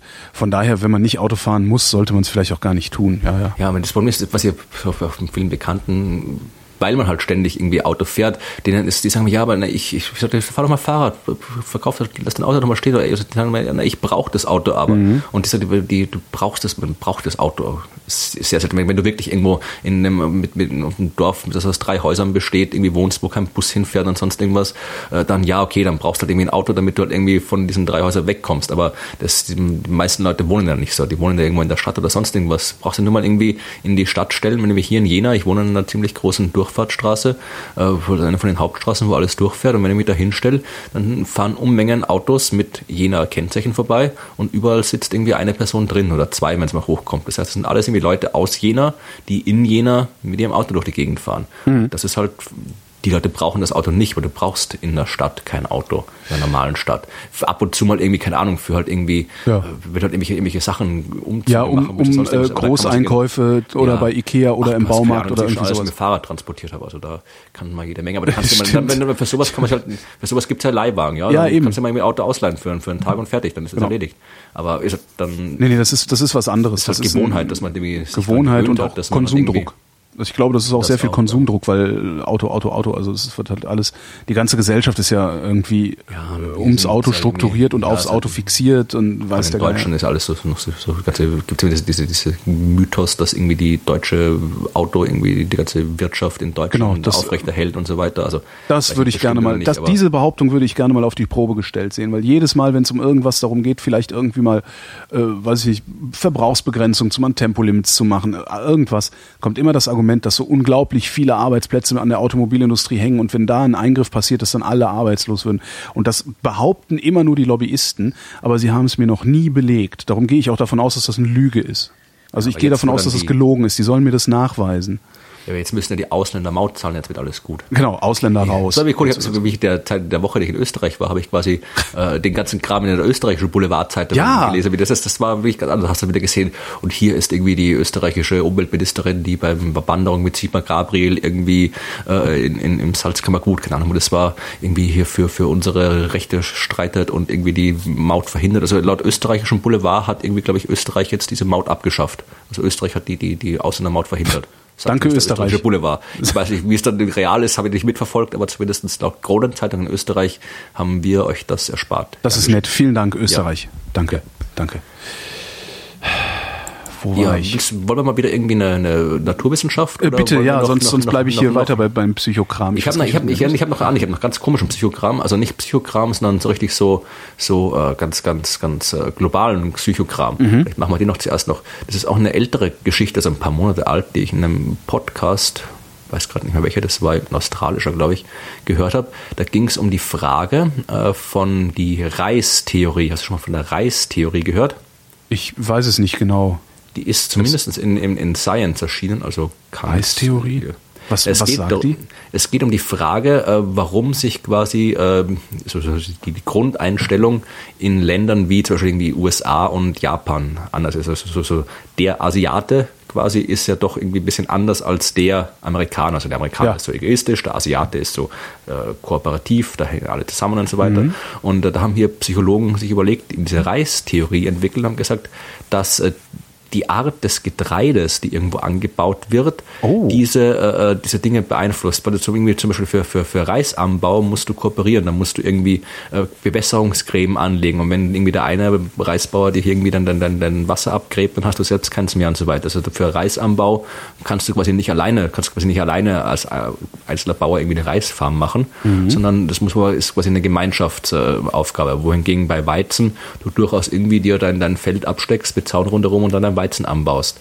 Und ähm, die haben das dann quasi auch probiert, das dann auch zu überprüfen. Die haben zum Beispiel Ich wollte gerade sagen, äh, woher wollen die wissen, was da Ursache und was Wirkung ja, ist? also die haben, es ist, ich, mir kommt das auch, mir kommt das auch alles ein bisschen, ein bisschen fishy vor, das Ganze. Aber sie haben dann äh, geschaut, es war in China. Äh, da gibt's auch, je nachdem, welcher Gegend du von China bist, äh, mal ist halt mehr, mehr eine Reisgegend, mal mehr eine Weizengegend. Und die haben äh, die sollten quasi ihr, ihr haben quasi Testpersonen dort genommen, die ihr Selbstbild einschätzen sollten. Also sie sollten irgendwie sich zeichnen, die Personen und dann ihre Freunde, Bekannte und so weiter, äh, in Form von Kreisen. Ja, also der Kreis bin ich, der Kreis ist mein Freund und die Amerikaner in der Studie, die haben tendenziell den Kreis für sich selbst größer gezeichnet als den für ihre Freunde. Und in Japan, wo das war, äh, war Japan nicht China in Japan, es war in Japan und China. Also in Japan haben sie sich äh, ein bisschen kleiner gezeichnet als ihre Freunde. Und äh, dann haben die das Ganze in China gemacht und haben gezeigt, dass äh, die Leute, die aus Gegenden kommen, wo hauptsächlich Weizen angebaut wird, traditionell, die sich selbst ein bisschen größer zeichnen und die, die aus den Reisregionen kommen, sich tendenziell kleiner zeichnen. Also wie gesagt, was da jetzt wirklich, wie hart die Daten jetzt wirklich sind, kann ich nicht sagen. Aber ich denke, ich bin immer halt skeptisch, wenn irgendwie sowas, sowas so, so, so, so, so wenn, Das ist halt einfach- ein, wenn ein Faktor rausgenommen wird, der dann quasi alles erklären Der soll. vor allen Dingen, der vor allen Dingen 15.000 Jahre Zivilisationsgeschichte Ja, in einem Satz genau. erklären soll, das finde ich irgendwie mal ein bisschen schwierig. Ja. Aber, ich es ist schön romantisch. ja. Also die, diese, diese Reistheorie. Das, irgendwie, das ist auch schön bebildert hier, der Artikel, irgendwie da, die, die ganzen kleinen Chinesen da, hier so Klischee mit ihrem Chinesenhut, richtig so wie aus einem Klischee, irgendwie zu Hunderten auf dem Reisfeld und das nächste Bild in dem Artikel, irgendwie so ein einsamer amerikanischer Bauer mit Baseballcappy, der da irgendwie so verschränkten Armen auf seinem Feld steht, mitten von, von Weizenpflanzen. Also da kann man auch schön, schön Vorteile bedienen damit. Ich bleibe einfach mal im äh, menschlichen Geist. Äh, Was, was mich sehr amüsiert hat, war ähm, eine, eine Arbeit, äh, beziehungsweise habe ich das in, der FAZ habe ich das gelesen, genau. Ähm, und zwar haben amerikanische und chinesische Wissenschaftler festgestellt, dass ich recht habe. Ja? Weil ich ja immer sage, wer bereit ist, So. den einen Scheiß zu glauben, ist auch bereit, jeden anderen Scheiß zu Ich dachte, glauben. die hätten eine Studie speziell über dich gemacht. so ähnlich. Ne? Das, aber, und, und das, das, also diesen Satz, also die Bestätigung dieses Satzes äh, fand ich irgendwie ganz schön. Die haben nämlich eine Studie an Kindern gemacht, haben äh, 66 Kindern im Alter zwischen 5 und 6, äh, die aus unterschiedlichen äh, konfessionellen, also religiösen und nicht religiösen äh, Kindergärten irgendwie rausgeholt und haben denen Geschichten erzählt. Ein paar so Geschichten aus der Bibel, ähm, manchmal äh, über so Magier, so Harry Potter mäßig und manchmal aber halt äh, ganz normale Geschichten aus der Realität. Danach haben sie gefragt, und die Person, um die es hier ging, war die echt oder, also ne, lebt der wirklich oder ist das eine erfundene Geschichte gewesen? Kinder, die aus religiösen Einrichtungen kamen, also die religiös erzogen wurden, waren viel stärker dazu geneigt zu sagen, nee, das ist alles, äh, alles real. Und Kinder, die ähm, nicht, wie nennt man das denn ja, in nicht religiösen äh, Umfeld aufgewachsen Normal? sind, in einem, genau, in einem normalen Umfeld aufgewachsen sind, obwohl ja immer noch die Frage ist, ist es normal oder ist es nicht normal, religiös zu sein. Es gibt ja auch keine, auch darüber keine Zahlen. Ne, Die Kirchen in Deutschland tun immer so, als wäre äh, die, das Aufkommen der Kirchensteuer ein, ein Gradmesser für Religiosität, was natürlich Quatsch ist, weil es ist halt bloß ein Gradmesser für das Aufkommen von Kirchensteuer. Egal. Ähm, also Kinder, die in religiösen Umfeld aufgewachsen sind, halten, ähm, re, äh, halten Fantasiegeschichten viel eher für real als Kinder, die in einem normalen Umfeld aufgewachsen sind. Die sind viel stärker in der Lage, Fiktion und Realität voneinander zu unterscheiden. Das heißt in der Konsequenz auch, dass man nicht wahnsinnig geboren wird, sondern wahnsinnig gemacht wird. Ja, vielleicht Ja, ist im das Sinne der Grund, warum die ganzen Fundamentalisten ihren Kindern verbieten, Harry Potter und sowas zu lesen. Damit die dann irgendwie die Ach so, dann damit- glauben, dass das- das alles real ist. Naja gut, aber die religiösen Kinder glauben ja sowieso, dass Harry Potter real ist. Ach so, jetzt habe ich deinen Punkt Ja. verstanden. Ja, ja, sicher, stimmt. Ach Gott. Ja klar, wie willst du deinem Kind klar machen, dass Harry Potter nicht real ist, wenn du ihm gleichzeitig von diesem Typen erzählst, der übers Wasser läuft? Aber ich kenne Leute, die das ihren Kindern wirklich verbieten. Also Du kennst die? Ich, ich lese von denen immer nur in der Zeitung. Nee, also es gibt, also ich, kenn, ich sage jetzt hier keine Namen und so weiter, aber Ja. es, es, es gibt mir persönlich bekannte Menschen, die ihren Kindern Harry Potter lesen, verbieten und jede Menge anderen Kram, also irgendwie halt Krass. irgendwie äh, entsprechende Fernsehsendungen und so weiter, weil das halt irgendwie böse Hexerei ist, das der, der Bibel Das ist, das ist echt, das ist eine sehr, sehr plausible Erklärung dafür, warum die das tun. Die kriegen ein Abgrenzungsproblem in dem Moment, wo sie denen das erlauben. Das gibt sicherlich auch schon Studien dazu. Interessant. Vermutlich. Ja, fand ich gut. So. Also fiktional, also wer, ne, wer den einen Scheiß, wer bereit ist, den einen Scheiß zu glauben, ist auch bereit, den anderen Scheiß zu glauben. Und wenn wir jetzt gerade bei fiktional sind, Bitte. Äh, wieder die Hammerüberleitung. äh, Hammer-Überleitungssendung Genau. hier. Wir Genau, können auch die Sendung mal umbenennen in Hammer-Überleitungssendung. genau. Nämlich äh, virtuelle Teilchen. Virtuelle die sind, auch, sind ja, die sind auch ein bisschen fiktional, aber ein bisschen nicht. Ach so, so, das ist so wie das Higgs-Teilchen, solange wie wir es noch nicht gefunden haben. Nein, nein. Oder? Nee, nee, virtuelle Teilchen sind, also virtuelle Teilchen sind quasi die Teilchen, die quasi im leeren Raum sind. Also du, du hast vielleicht schon mal gehört, wie so Vakuumfluktuationen oder sowas. Das Wort habe ich schon mal gehört, aber das. Ja. Also das ist jetzt mir ganz, ganz, ganz äh, kurz erklärt, also alle Physiker bitte weghören. Hm. Äh, wenn du hast quasi so, so ein, hast quasi einen leeren Raum, also Mhm. Vakuum, wo du eigentlich denkst, es ist nichts drin, aber zumindest laut Quantentheorie, Quantenfeldtheorie ist da doch was drin, weil nämlich wegen der äh, Unschärferelation auch äh, quasi aus dem Nichts Teilchen entstehen können. Also aus dem, entsteht aus dem Nichts ein Teilchen, Antiteilchen und die vernichten sich gegenseitig wieder. Aha. Das liegt daran, dass die Unschärferelation halt nicht nur sagt, dass du halt irgendwie Ort und Geschwindigkeit nicht exakt gleichzeitig messen kannst, sondern auch zum Beispiel eben äh, die, die äh, Energie und die Energiefluktuation von dem Feld. Ja? Also du kannst jetzt irgendwie, wenn du jetzt sagen würdest, äh, der, der eine Wert, die Energie von dem Feld ist exakt null, dann ist der andere Wert eben die Fluktuation maximal äh, variabel. Das heißt, dann kann halt quasi dieser Wert null maximal variieren und dann ist halt doch noch irgendwas in dem Feld drin, Energie, aus der dann Teilchen entstehen können, die sich aber dann gleich wieder vernichten müssen und so weiter. Und diese Teilchenpaare, die halt äh, mal auftauchen und dann wieder verschwinden, das sind eben virtuelle Teilchen, die äh, durchaus äh, reale Folgen haben, zum Beispiel den Casimir-Effekt. Casimir-Effekt, das ist süß. Den gehört hast. Das ist, Im Prinzip geht es darum, dass halt auch diese Teilchen wieder wieder alles ganz ganz äh, quantenmäßig, also Teilchen Teilchenwelle, also ein Teilchen kannst du auch als Welle beschreiben und je nach Energie hat das Teilchen äh, eine gewisse Wellenlänge und wenn du jetzt quasi einfach ins Vakuum zwei Platten reinstellst, äh, dann passen äh, zwischen diese Platten halt nur Teilchen rein, deren Wellenlänge da eben genau dazwischen passt. Ja, weil sonst können die da nicht entstehen. Das heißt, wenn du Ja. diese Platten ins Vakuum stellst, können quasi außerhalb der Platten im Prinzip beliebige virtuelle Teilchen entstehen. Innerhalb, also zwischen den beiden Platten, aber nicht beliebige viele, weil da, da manche nicht reinpassen, weil deren Wellenlänge nicht dazwischen passt. Das heißt, du hast unterschiedlich viele Teilchen äh, innerhalb und außerhalb der Platten und äh, eine Kraft, eine kleine Kraft, die halt dann quasi diese Platten zusammenzudrücken scheint oder zusammendrückt. Und das ist der Casimir-Effekt, der ihm auch tatsächlich nachgewiesen worden ist. Und äh, diese neue Geschichte, um die es jetzt hier geht, das sind äh, Forscher aus Israel vom Weizmann-Institut und von der TU Wien, die sich jetzt überlegt haben, ob man, also dieser Casimir-Effekt, der ist wirklich extrem winzig, ja, also ja. das ist wirklich, und da kann auch gleich irgendwie so diese Vakuumenergie mit den virtuellen Teilchen findest du auch gerne bei diesen ganzen freien Energieheinis und so weiter, die halt meinen, okay. dass irgendwie mit Vakuumenergie jetzt irgendwie weiß Gott was für, daher für haben die das, Energie daher und so weiter. Haben die das. Okay. Die halt quasi, wir holen uns die Energie aus diesem Vakuum raus. Aber das kannst du auch wieder zeigen, dass du da im Prinzip keine Energie rausholen kannst, dass Aha. das rein physikalisch nicht funktioniert, sich da irgendwelche Energie rauszuholen. Äh, und Aber jetzt weiß ich wenigstens mal, wo die diese Idee her haben. Das habe ich nämlich nie verstanden. Genau, und die wollen jetzt quasi, die, die Leute, die aus, aus Israel und aus Wien haben sich jetzt überlegt, äh, ob man diese, diese Kraft der virtuellen Teilchen äh, verstärken kann, also wirklich so wirklich jetzt von, von diesem kaum messbaren Niveau wirklich auf eine höhere Größenordnung drauf zu tun. Und äh, die haben jetzt noch kein Experiment gemacht. Sie haben jetzt quasi im Prinzip nur äh, sich überlegt, wie man es machen könnte. Also das ist so quasi eine Art, äh, eine gekühlte elektrische Transmissionsleitung, ja. Also die haben halt quasi das, quasi haben das alles nur gerechnet, noch nicht experimentiert, dass du quasi äh, es ist sowas ähnliches, also du, du, schränkst quasi die Bewegungsfreiheit der Teilchen ein, dass sie nur noch in eine Richtung sich bewegen können. Mhm. Und weil sie sich dann ist, das vermutlich wieder Physiker weghören, vermutlich ist das sowas, kann man es vergleichen mit einem Laser, ja, wo halt auch irgendwie die, die, die, die, die das Licht halt irgendwie zwingst, sich auf eine gewisse Art und Weise zu behalten, ja. zu verhalten und dann eben eine Verstärkung kriegst. Und sowas ähnliches scheinen die da auch machen zu wollen. Aber warum ich die Geschichte eigentlich erzähle? Äh, ich dachte, ich, ich, habe mich nicht getraut zu fragen, weil ich dachte, äh, ja. Äh. Du hast es halt von der Arbeit, wie gesagt, ist halt nur eine theoretische Arbeit, mhm. noch kein Experiment und alles. Äh, von der werden vermutlich die meisten nicht gehört haben, aber du hast vielleicht gehört von dem neuen, tollen, super Weltraumantrieb der NASA. Ja. Die NASA erfunden hat. Ja, das fand ich irgendwie ein bisschen komisch, ehrlich gesagt.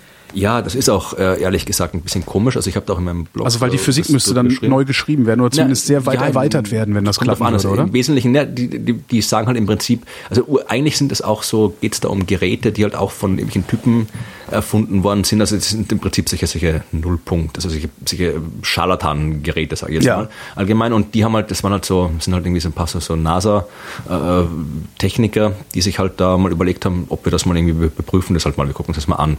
Und haben halt irgendwie so ein paar Experimente gemacht. Also es ist jetzt irgendwie kein Antrieb, da hat sich einer gestanden, hat nämlich Raketen gestartet. Das war irgendwie so ein Laborexperiment, wo sie irgendwas äh, irgendwelche Dinger an irgendwelchen Schnüren aufgehängt haben und dann geguckt haben, ob sie da irgendwas dreht oder so.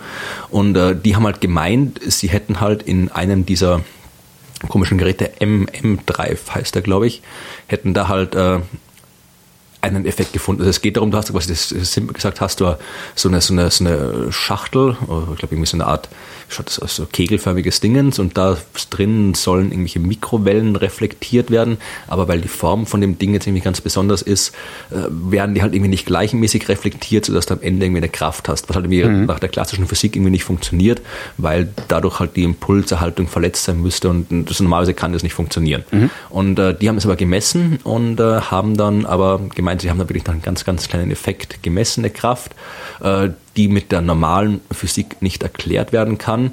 Und äh, deswegen haben die gesagt, ja, wenn man halt irgendwie äh, nicht weiß, wo es herkommt, dann sagt man irgendwas mit Quanten oder Vakuum. Und die haben gemeint, ja, na, vielleicht sind halt diese Quanten-Vakuum-Fluktuationen dafür verantwortlich. Ja, aber was, was ich so, so seltsam fand, ist, an, sie haben ja angeblich auch einen Apparat konstruiert, der äh, eigentlich gar nicht hätte funktionieren dürfen also gemessen an den an den äh, an den Konstruktionsplänen des ersten Apparates. Also sie haben noch ein, ein praktisch ein ja ja, also das, das geht darum, es ging darum, dass du hast quasi das, diesen, diesen, den Apparat hat nicht die Nase erfunden. Hat ja. irgendwer, ich weiß gar nicht, ich habe vergessen, wie der Typ heißt, der hat den erfunden und der hat irgendeine komische Theorie, warum dieses Ding funktionieren soll. Mhm. Und an laut dieser Theorie muss dieses Dingens eben so geformt sein. Und die von der NASA haben dann einmal das Original-Dingens genommen und einmal irgendwie ein Dingens, das halt irgendwie laut dieser komischen Theorie falsch geformt ist und mhm. nicht funktionieren sollte, genommen und beide getestet und bei beiden den Effekt gemessen.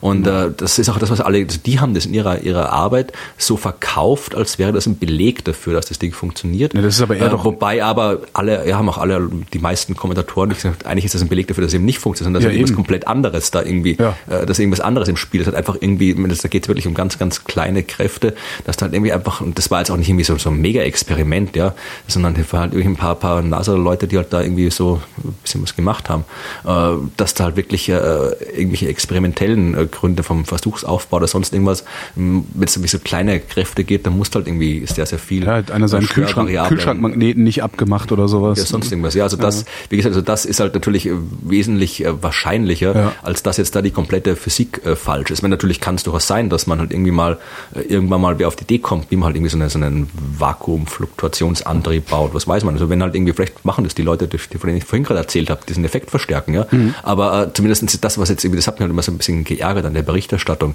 die aber zumindest im deutschsprachigen Raum kaum stattgefunden hat, sondern hauptsächlich irgendwie in den englischsprachigen Medien, äh, wo halt wirklich immer sofort irgendwie NASA erfindet neuen Weltraumantrieb. Ja, genau, wieder, erstens hat die NASA nichts erfunden, genau. dann hat der Weltraumantrieb, es gibt keinen Antrieb, es gibt irgendeinen Teil, das in einer Schnur in irgendeinem Labor hängt und irgendwie eine Kraft äh, erzeugt, mit der du überhaupt nichts machen kannst. Aber trotzdem, ja, mit solchen Maschinen könnte man in drei Monaten zum Mars reisen und in drei Jahren zur, zur Alpha Centauri. Also wirklich halt irgendwie äh, schon wieder komplett, komplett über das Ziel hinausschließen. Genauso wie bei diesem Warp-Antrieb. Also die gleichen Typen, die dieses Experiment gemacht haben, die haben ja auch irgendwie vor ein paar Monaten irgendwie andere Experimente gemacht, mit denen sie angeblich irgendwelche einen Warp-Antrieb bauen wollten. Ja. Ist das irgendwie, hat die NASA sich da so ein paar Cranks eingetreten? Die, ich glaube ich glaub nicht. Ich glaube, das sind halt schon Ingenieure, die halt einfach, wird sich halt denken, ja, das, die Experimente, die die machen, das ist halt wirklich nicht viel, das sind wirklich ganz, ganz simple, mhm. fundamentale Experimente. Und wir halt denken, ja, die kriegen halt irgendwie 10.000 Dollar im, im, Jahr oder sowas und dann vielleicht finden die wirklich mal was. Also ja, stimmt. kann ja nicht schaden, ja. sowas zu machen. Also ist ja auch die, die Sache mit dem Warp-Antrieb ist ja auch nicht, nicht äh, sagen wir mal, es, es, es gibt gewisse wissenschaftlich basierte äh, Hypothesen, anhand derer du erklären könntest, wie man einen Warp-Antrieb bauen könnte, wenn sehr, sehr viele Bedingungen erfüllt sind, von denen wir keine Ahnung haben, ob sie erfüllt sind oder nicht im mhm. Universum. Ja, also du brauchst irgendwelche äh, exotische Materie mit negativer Masse, von der keiner weiß, ob sie es gibt oder ob sie es geben kann, aber wenn sie es geben könnte, dann könntest du damit irgendwie einen äh, Warp-Antrieb machen und so weiter. Das ist halt sehr, sehr viel Konjunktiv bei der ganzen Sache dabei und die haben halt auch, also die Experimente zu dem Warp-Antrieb, die die damals gemacht haben, das war auch, das war irgendwie irgendwie Welten entfernt von dem, um was es eigentlich geht, sondern wirklich halt so, wie wenn du irgendwie, ich weiß nicht, wie wenn du irgendwie äh, äh eine Kugel den Berg runterrollen lässt und das als quasi als Ausgangsexperiment für den Bau von einem äh, Tesla Roadster nimmst oder ungefähr, mhm. ja. Also halt wirklich ganz, ganz äh, fundamental. Aber da waren auch, also die haben halt da irgendwie auch Ergebnisse bekommen, die halt, wenn man sie vernünftig interpretiert, bestenfalls äh, zweifelhaft waren. Also man wusste noch nicht, ob man was gemessen hat oder nicht, weil es eben auch so ein kleiner Effekt war. Aber trotzdem sind alle Artikel mit schon mit irgendwelchen Computergrafiken Grafiken von einem Warp-Raumschiff äh, gezeigt worden, wo du halt irgendwie so, so eine Raumschiff Enterprise mit äh, NASA-Logo und US-Flagge drauf hast. Und auch wieder so, ja, nächste Woche hat die NASA das Ding fertig gebaut. Also gerade diese, das sind diese, diese ganze ja, diese ganze, ganze äh, Neo-Weltraumromantik. Ja, ja Technik-Nerd-Szene, ja. die halt wirklich im Internet, also gibt es ein paar so, ja. so, so Zeitschriften, so Online-Zeitschriften, alles irgendwie so Telepolis und die ganzen Heise und so, wo halt da wirklich, wo halt, so, so, wo halt wirklich so, ein bisschen so, so ja, so Technik-Nerd, ist nicht böse gemeint. Äh, und da, da ist halt die, der, der, der Science-Fiction-Enthusiasmus sehr so, stärker so groß, als die dass er gelegentlich, genau, dass er gelegentlich also, den Blick für die Realität verstellt. Das ja. ist dann halt immer, ist halt dann immer, bin ich dann immer ein böser Spielverderber. Wenn Telepolis dann, halt. Dann also das ist halt, ich, ich kann das ja, auch, da habe ich mir ich auch, halt auch ich kann auch mit, ich, ich, hab, ich kann Telepolis auch einfach nicht mehr ernst nehmen. Da, da erscheint so viel Schwachsinn. Also das ist, äh, äh und selbst wenn da mal jemand was, was, was Sinnvolles, äh, Ernstzunehmendes schreibt, schreibt er das halt in einem Schwachsinnsumfeld, so dass ich den schon wieder nicht ernst genug nehmen kann. Ja, also, ich, also das, das, das ist ja auch, ne, da zu schreiben, wo halt äh, ja eben, ne, wie wir gerade festgestellt haben. Also ich, ich, ich lese das, also ich, ich lese, ich kriege das auch immer nur mit, was da veröffentlicht wird, ja. wenn mir irgendwie Bescheid sagt, weil normalerweise sind das nicht so die Sachen, die ich lese. Ich habe das irgendwie vor ein paar Jahren, da hat er dieser komische Otto Rössler, dieser, dieser LHC-Panikmacher, der mhm. immer erzählt, dass der sich dann irgendwie. Die schwarzen Löcher, Welt Genau, ja, der, ja. der hat da irgendwie seine, seine, seine Artikel irgendwie verbreiten dürfen dort. Das ist äh, auch, der hat da quasi schreiben und, und jetzt war dann dieser, war der Alexander Unziger auch so, so ein äh, Woher kenne ich den denn? Ja, der, der hat irgendwie ein Buch geschrieben, mal vom Urknall zum Durchknall. Also der im Prinzip seine These ist, die gesamte moderne Physik ist falsch. Ja, da, und äh, alle Stringtheoretiker sind Idioten Ja. und haben keine Ahnung von irgendwas. Also wie gesagt, ich habe das Buch mal rezensiert, das ist im Wesentlichen eine äh, Wissenschaftsbeschimpfung, wo halt irgendwie erzählt, dass irgendwie alles, alles seit Einstein und Heisenberg und so weiter, das waren die letzten vernünftigen Physiker und alles danach ist nur noch Unsinn. Also Higgs-Teilchen, Teilchenphysik, äh, Standardmodell, Urknall ist alles Unsinn, dunkle Materie, dunkle Energie ist alles böse.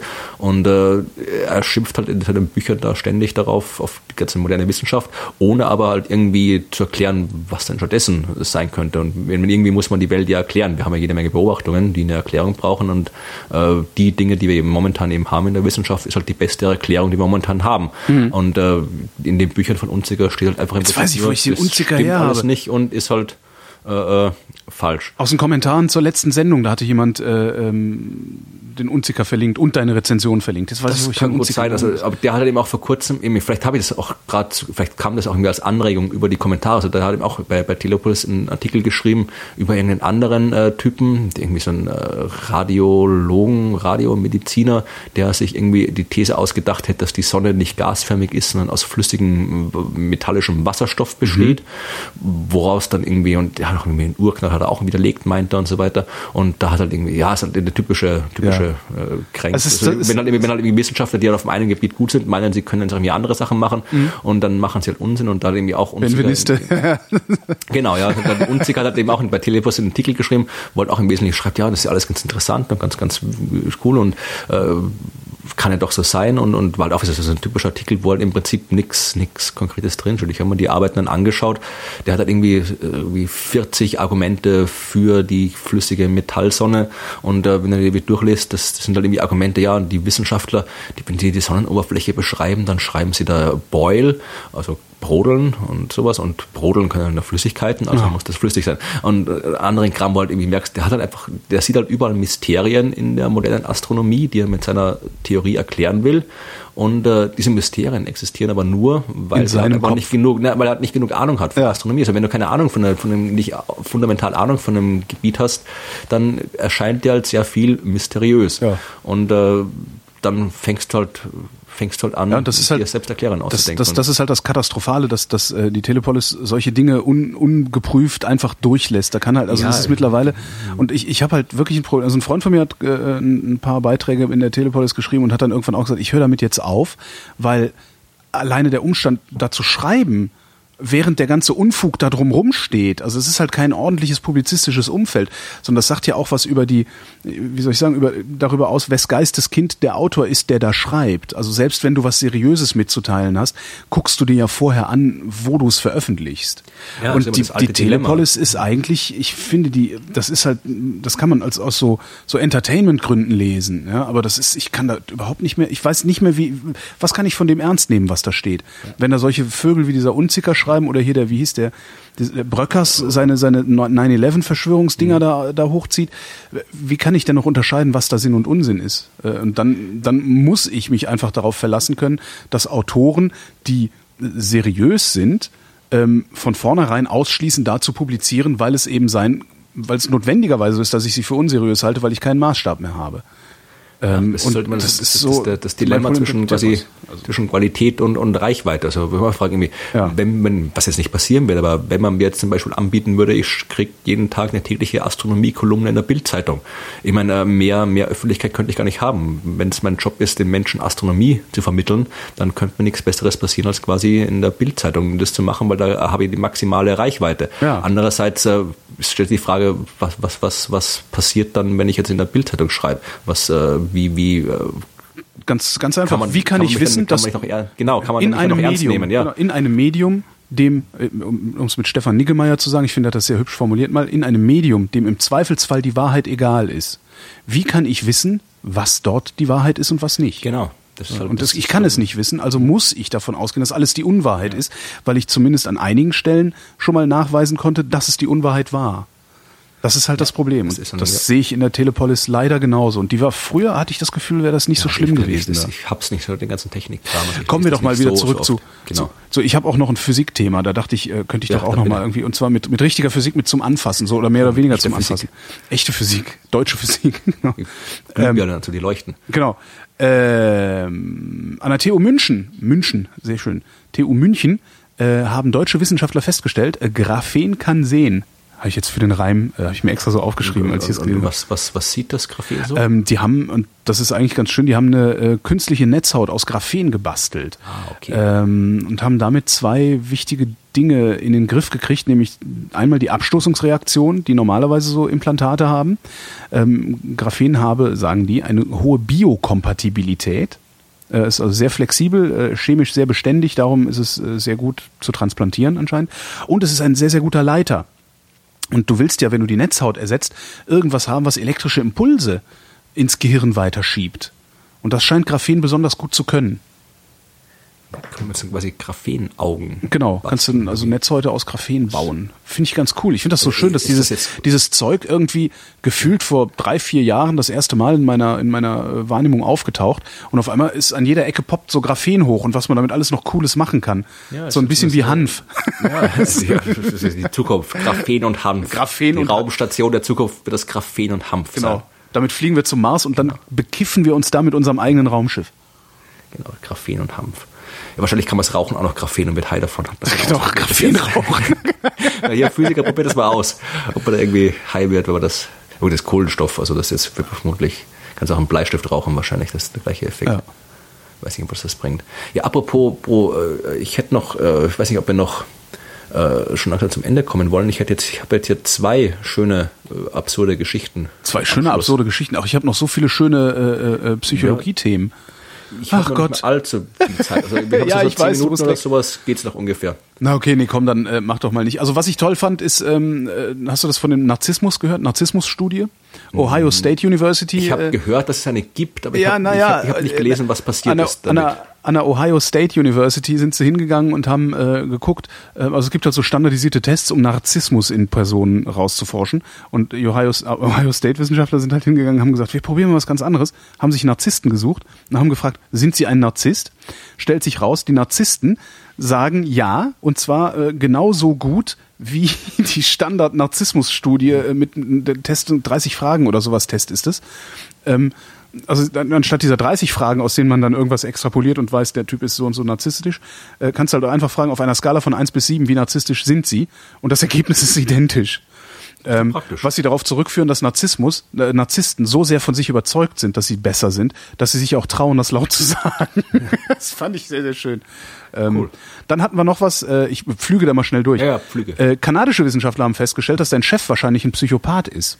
Ich bin aber bei mir selbst angestellt. Also Ja, dann bist du der Psychopath. Ja, ja. Ähm, sie haben halt geguckt, haben 203 Führungskräfte ähm, abgeprüft, auch so, ne? Auch gibt's ja immer diese Standardtests, Mhm. Checkliste Psychopathie, ähm, und haben bei 6% der Führungskräfte Psychopathentum, potenzielles Psychopathentum äh, gefunden. Äh, in der Bevölkerung ist es nur mit einem Prozent vertreten. Ähm, noch interessanter äh, fand ich, dass äh, wenn, wenn die Leistungsbewertungen dieser Führungskräfte analysiert werden wurden, analysiert wurden, Verzeihung, sind die neun verhaltensauffälligen, also die neun Psychopathen aus diesen, diesen 203 Führungskräften, ähm, die neun verhaltensauffälligsten äh, sind als hervorragende Kommunikatoren, raffinierte Strategen und kreative Innovatoren bezeichnet worden. Das heißt, sie sind auch noch, deren Psychopathie ist gut bewertet worden. Ja, das, ist, glaube ich, auch schon früher bekannt. Also wenn das quasi das, die, die, das quasi in der Gesellschaft, die wir haben, halt quasi alles, was irgendwie extrovertiert ist, dass das halt in der Gesellschaft, so wie es jetzt ist, halt stark positiv selektiert wird. Ja, also je, extrovertierter du bist, desto leichter äh, kommst du voran. Ja. Und da ist irgendwie mit dem Psychopath ist jetzt nicht unbedingt die klassische Genau. Definition von extrovertiert, aber ist halt durchaus was so der, der, der, der Eigenschaft, die halt irgendwie auch dazugehört. Das, äh, es ist, die Sendung heißt Wissenschaft. Äh, Normalerweise mache ich das eher selten, aber ich muss dich korrigieren. Das Wort heißt extravertiert, nicht extrovertiert. Ja, Dachte, man ist ist so. introvertiert und extravertiert. Aha, Ähm, gut, was gelernt. Endlich mal ordentlich klugscheißern. Äh, geht auch weiter. Also, also sie, der, der, der Studienleiter sagte halt, ähm, dass äh, Menschen mit psychopathischen Merkmalen halt ihre Kollegen schneller durchschauen. Ähm, die Schwächen der anderen nutzen und sie zum eigenen Vorteil ausnutzen können und äh, viel besser erkennen, welche Entscheidungen sie zum gewünschten Ziel führen. Und jetzt kommt's. Auf dem Weg, Zitat, auf ihrem Weg an die Spitze der Karriereleiter übernehmen Psychopathen kaum Verantwortung. Das finde ich ein Weg interessantes Spitze beuchelt sie die Konkurrenten ja, hinter. tun sie ja, wenn sie die Verantwortung, ab oder sowas. tun sie ja letztlich, ne? weil wenn sie keine Verantwortung übernehmen, muss irgendjemand anders über die Klinge springen, selbst jemand, der vielleicht gar nicht äh, in der Verantwortung war. Das finde ich ein ganz interessantes Ding. Passt übrigens auch zu einer ähm, sehr schönen Doku, die ich mal gesehen habe, die hieß The Corporation. Ähm, haben auch ein paar Kanadier, glaube ich, gedreht. Ähm, und die haben gesagt, wenn die Konzerne vor Gericht wie Personen behandelt werden wollen, dann behandeln wir die jetzt auch mal psychologisch wie Personen und gucken uns an, was für ein Typ ist der Konzern eigentlich. Stellt sich raus, der Konzern ist ein Psychopath. Ja, alles Psychopathen. Alles Psychopathen. An, ja, und äh, gut, ich fange mit Politik fange ich gar nicht erst an jetzt, aber. Die traurigen Sachen mit Obdachlosigkeit und psycho psychischen Krankheiten, ich- die lasse ich jetzt mal weg. Ja, aber ich könnte noch, wir könnten, ich könnte beim Thema Psychopathen anknüpfen.